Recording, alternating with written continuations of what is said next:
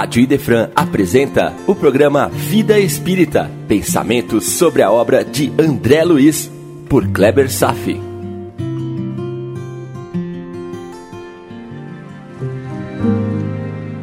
Nosso Lar, capítulo 24, Impressionante Apelo, parte 1. A desilusão é a visita da verdade. Essas são palavras de Chico Xavier. Esse é o capítulo sobre o apelo feito pela colônia chamada Moradia para todas as colônias próximas ao globo terrestre, para emitir expressão mental elevada a fim de evitar a Segunda Guerra Mundial.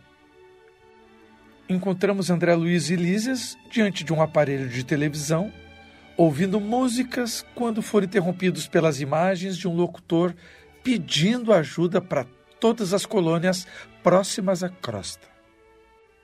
A televisão em nosso mundo foi inventada, que é uma maneira carinhosa de dizer que foi trazida a nós por inspiração, em 1922, pelo americano Philo Farnsworth. Aqui no Brasil, a primeira transmissão aconteceu em Minas Gerais, em setembro de 1948 por Olavo Bastos Freire. Isso foi apenas quatro anos depois da publicação de Nosso Lar. Há um vídeo de cinco minutos onde você pode conhecer esse técnico em eletrônica brasileiro. Chama-se A Luz Fragmentária de Olavo Bastos Freire. Está lá no YouTube, vá conferir. Hoje inicio analisando um aspecto colocado pelo próprio locutor da televisão quando exclama: Cooperação nas zonas de trabalho que ligam as forças obscuras do umbral com a mente humana.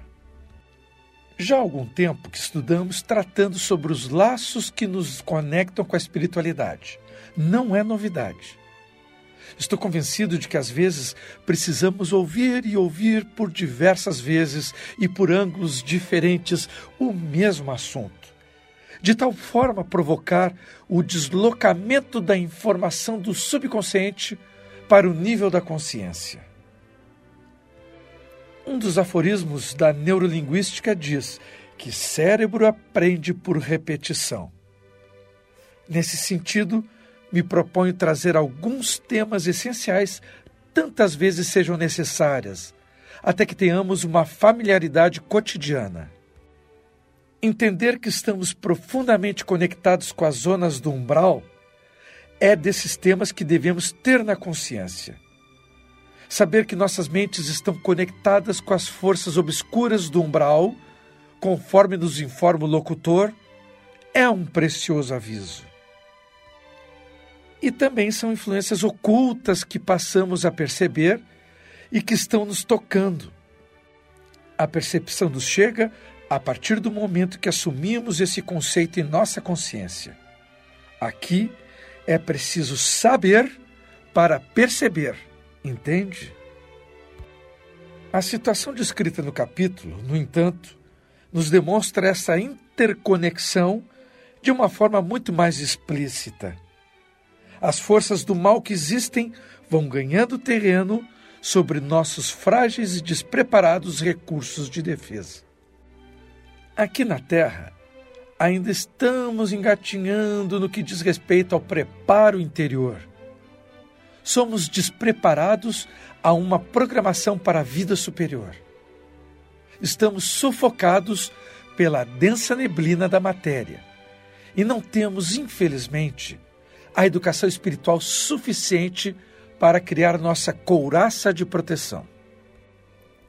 Efetivamente, ficamos à mercê de forças obscuras, não tanto pela força delas, mas porque nós mesmos permitimos a abertura das nossas portas vibratórias para essas aproximações indesejáveis. Buscar a Deus, mesmo falar dele e de Jesus, não consta dos primeiros itens de nossas obrigações diárias enquanto caminhamos pelo mundo. Por mau hábito nosso, acabamos abrindo flanco para o obscuro mundo das sombras, que nos acompanha todos os dias, buscando todas as oportunidades para nos influenciar e até mesmo de ditar as nossas escolhas, nossas decisões, porque muitas vezes achamos que elas partem de nossa mente, mas isto é um engano. O locutor lembra bem quando diz: os círculos mais próximos da crosta denuncia esses movimentos dos poderes concentrados no mal. Pois então, meu irmão, estamos respirando esses ares invadidos pelo mal. Não posso tapar o sol com a peneira. Apesar da permanente ajuda dos benfeitores, que são infatigáveis nesse cometimento, temos que fazer por merecer uma proteção. Temos que fazer a nossa parte. Lises confirma a conexão entre os dois mundos quando diz: a humanidade terrestre une-se com a humanidade invisível do planeta, que integra muitos bilhões de criaturas. Está lá no livro A Caminho da Luz uma menção que Emmanuel faz sobre isso, quando disse: a população terrena hoje consta em 23 bilhões, sendo que 7 bilhões estão encarnados. Imagina a população do mundo invisível. E por que o recrudescimento da intervenção do mal entre nós na época da guerra? A resposta foi dada pelo locutor. Forças tenebrosas do umbral penetram em todas as direções. E enfatizo aqui o termo penetram. Então, Forças tenebrosas do umbral penetram em todas as direções, respondendo ao apelo das tendências mesquinhas do homem. Percebeu? Nós abrimos as portas. Nunca algo que produzimos de ruim por influência espiritual direta nos chega espontaneamente sem que tenhamos proporcionado as condições ideais para captarmos tais influências. No caso da Segunda Guerra Mundial, a espiritualidade sublime jamais deixou de enviar seus mensageiros de luz a fim de transmitir suas influências sobre os diretores dessas cruzadas mortais. E o próprio locutor lembra o fato quando diz: Há muitos benfeitores devotados lutando com sacrifícios a favor da concórdia internacional nos gabinetes políticos. É claro que jamais haverá negligência das luzes. E é óbvio que, se Jesus quisesse, em uma fração de segundos, num estalar de dedos, desfaria as intenções e acabaria com todas as iniciativas nefastas em curso. Mas a angelitude não enxerga a vida e os processos de Deus como nós, proprietários de uma visão turva, o faríamos, tomando decisões impetuosas sem entendimento cósmico. De fato, há processos no mundo que são necessários para o crescimento dos homens. A própria intervenção divina sobre nossas decisões seria uma verdadeira derrogação da lei do livre-arbítrio. Mesmo que essas decisões acabem materializando-se em sofrimento de milhões. Nossas deliberações sempre serão sagradas, mesmo equivocadas. Esse respeito soberano sobre a nossa liberdade decisória também é cabível quanto à intervenção de protetores espirituais em nossas vidas cotidianas. Quando consultados, eles jamais nos dizem o que devemos ou não fazer. São bons conselheiros, mas não são os tomadores de decisão. Cabe a nós, encarnados, a palavra final sobre o que devemos ou não fazer de nossas vidas. Somente assim aprenderemos os valores da cristandade. Então vamos aproveitar o capítulo de hoje para estudar um tema muito interessante uma das leis da natureza, pouco discutida até mesmo entre os espíritas, a lei da destruição. Darei ênfase ao tema das guerras. está lá no Livro dos Espíritos, na terceira parte sobre as leis morais, no capítulo 6. E como sempre, com auxílio de Miramês, vou seguir adiante a nossa análise. Questão 728. A destruição é uma lei da natureza? Resposta: É preciso que tudo se destrua para renascer e se regenerar. O que você chama de destruição, os espíritos falando, não passa de uma transformação que tem por finalidade a renovação e melhoria dos seres vivos. Questão 728A. Deus teria dado aos seres vivos o instinto de destruição com alguma finalidade? Resposta: As criaturas de Deus são instrumentos de que ele se serve para chegar aos seus objetivos. Para se alimentar, os seres vivos se destroem uns aos outros com duplo objetivo. Primeiro, manter o equilíbrio na reprodução, que poderia se tornar excessiva. E segundo, utilizar os restos do corpo físico que sobraram após a morte para manter seu metabolismo como alimento.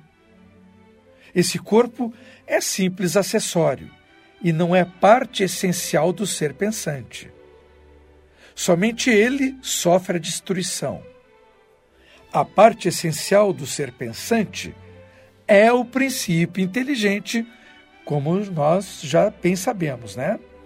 Então, seguindo a resposta, o princípio inteligente, que é indestrutível e amadurece pelas diversas metamorfoses por que passa ao longo das vidas. Destruição é processo que Deus usa sob a forma de progresso para tudo que existe. Os seres vivos se destroem reciprocamente porque há uma finalidade. As próprias guerras Deus as permite entre os homens ignorantes, pois tem muitas finalidades entre as criaturas. Pode ser que não saibamos quais as finalidades, por falta de maturidade espiritual. E esse desconhecimento pode nos causar angústia. Mas saiba que não há desamparo, nem negligência divina diante das guerras. Se Deus é justiça infinita, como consentiria na morte em massa sem um objetivo maior para a vida que comanda a matéria? Deus está vendo tudo o que se passa e somente deixa acontecer o que é necessário para a vida. Fique tranquilo. Questão 729. Se a destruição dos seres é necessária para que aconteça a sua regeneração, por que a natureza o cerca de meios de preservação e conservação? Interessante pergunta, né?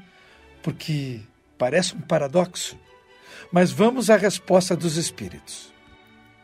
É para evitar que a destruição se dê antes do tempo necessário. Toda destruição antecipada dificulta o desenvolvimento do princípio inteligente. Foi por isso que Deus concedeu a cada ser a necessidade de viver e de se reproduzir, como instinto de conservação. Olha, destruição é a palavra que imprime um certo terror na nossa mente. É apenas o nome das mutações necessárias para que a alma tenha capacidade de entrar em outra dimensão de vida. De fato, não há perda de nada. Todas as mudanças são necessárias para melhor andamento da vida, dentro da vida de Deus. Destruição é sinônimo de renovação. No entanto, não queira destruir para apressar a renovação. Não nos cabe a decisão para um auto-aniquilamento. Não conhecemos os insondáveis mistérios da existência Apenas Deus o sabe. Que fique bem claro: em todos os reinos existe a destruição, imprimindo na vida uma renovação mais elevada. Somente a autodestruição não leva ao esclarecimento, porque a renovação pela morte pertence somente a Deus, que deu a vida física e pode tirá-la quando aprouver. É nesse sentido que ele nos deu os meios de preservar a vida e métodos de conservação da saúde, para que as almas não possam sair do corpo antes do tempo. E já conversamos uma vez sobre o suicídio inconsciente, lembra? Quando muitas pessoas se entregam ao suicídio lento por meio dos vícios e que dão inúmeras desculpas que não convencem. Quem o faz responde pelo seu desleixo moral. E quando os comportamentos viciosos partem da fala dos formadores de opinião? Já pensou nisso? Os falsos profetas se encontram em toda parte, não somente nas religiões. Eles estão espalhados como escritores, como orientadores das massas, usando os instrumentos de comunicação de massa. Eles têm enganado muita gente, até mesmo os escolhidos, que já entendem a moral cristã. Quanta responsabilidade implícita sobre tudo que dizemos o que sai da nossa boca não é verdade? E quando algum livro espírita fala com ênfase sobre a educação dos pensamentos, a mensagem é julgada como fanatismo religioso. Estamos vivendo na era em que devemos exercitar a destruição dos velhos hábitos para criar novos modelos de vida. Insisto em dizer quantas vezes forem necessárias, que respiramos o que pensamos, comemos as nossas próprias ideias, vivemos o desafio da transformação moral. Todas as mudanças internas modificam a vida externa. Essa é que é a boa destruição. É matar o homem velho para construir o homem novo. No caso das grandes catástrofes, como as guerras fraticidas, ou a natureza dando sinais cataclísmicos de revolta contra a humanidade, não é culpa somente de meia dúzia de seres humanos ou nações. Nesse caso, todos estão ligados ao karma coletivo como devedores. E aqui está mais um motivo dos grandes resgates coletivos que as guerras causam há uma necessidade de uma desencarnação em massa para aquele grupo populacional que está sofrendo as investidas. E vamos à questão 730. Se a morte nos conduz a uma vida melhor e nos livra dos males desse mundo, ela deveria ser mais desejada do que temida. Por que então o homem tem pela morte um horror instintivo que sempre o deixa apreensivo? Boa pergunta.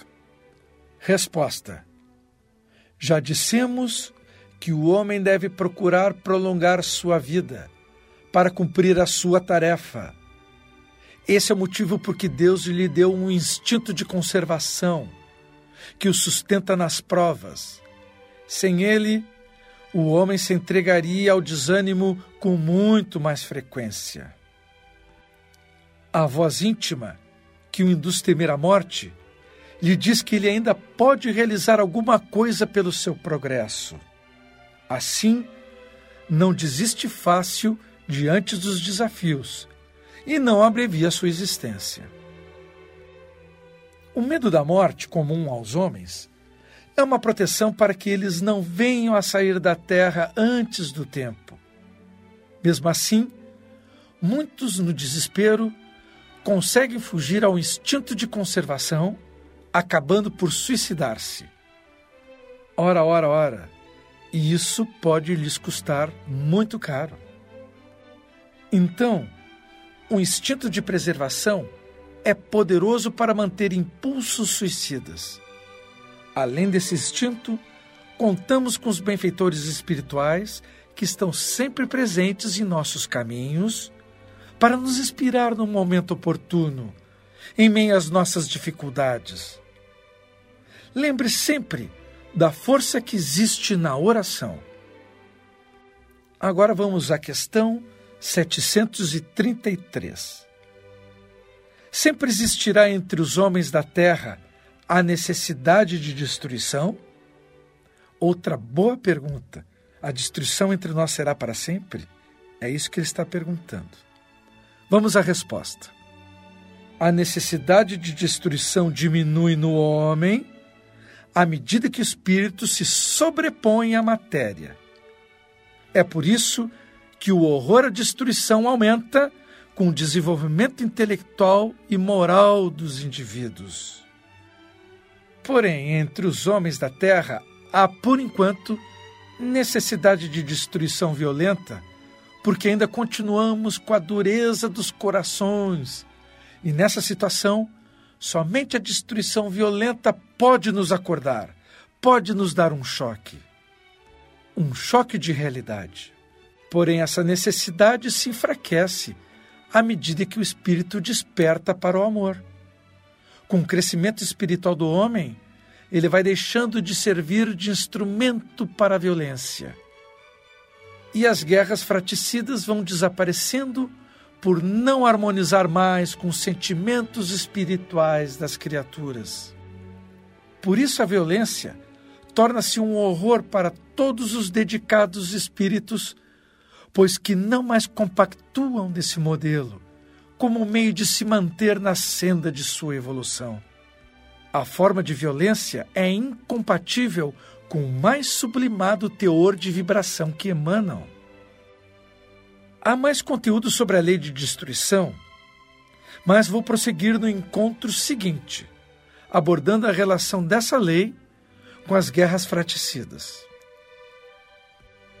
Então vou concluir hoje citando um trecho do livro Ave Cristo onde podemos ver bem claramente a lei de destruição incidindo sobre todos os apóstolos de Jesus na época da flagelação, nos circos sanguinolentos, onde cristãos eram martirizados em público. Esse livro, Ave Cristo, é aquele que eu já citei anteriormente, cujo personagem principal, Quinto Varro, reencarnou no Brasil depois como Bezerra de Menezes. Mas o tema do livro fala sobre a truculência romana sobre os cristãos. Os cristãos eram trucidados por leões, eles eram transformados em tochas vivas, isso mesmo, tochas vivas, acesas para iluminar, olha só, para iluminar os festins da aristocracia romana. Enquanto as pessoas estavam se divertindo nas festas, a iluminação ambiente era dada por tochas cujo combustível eram cristãos. E toda essa destruição pelo sacrifício dos mártires da cristandade produziu consequências de elevada transformação.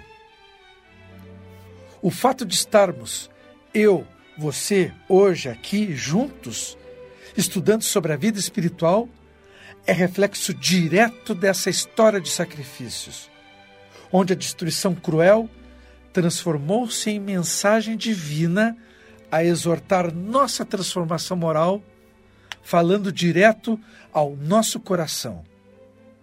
Ouça Emmanuel.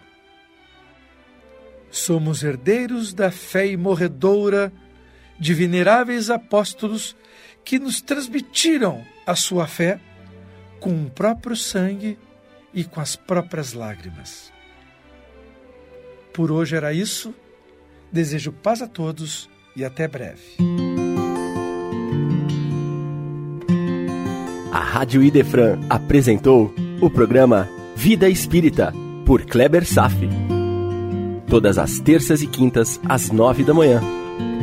Programa Vida Espírita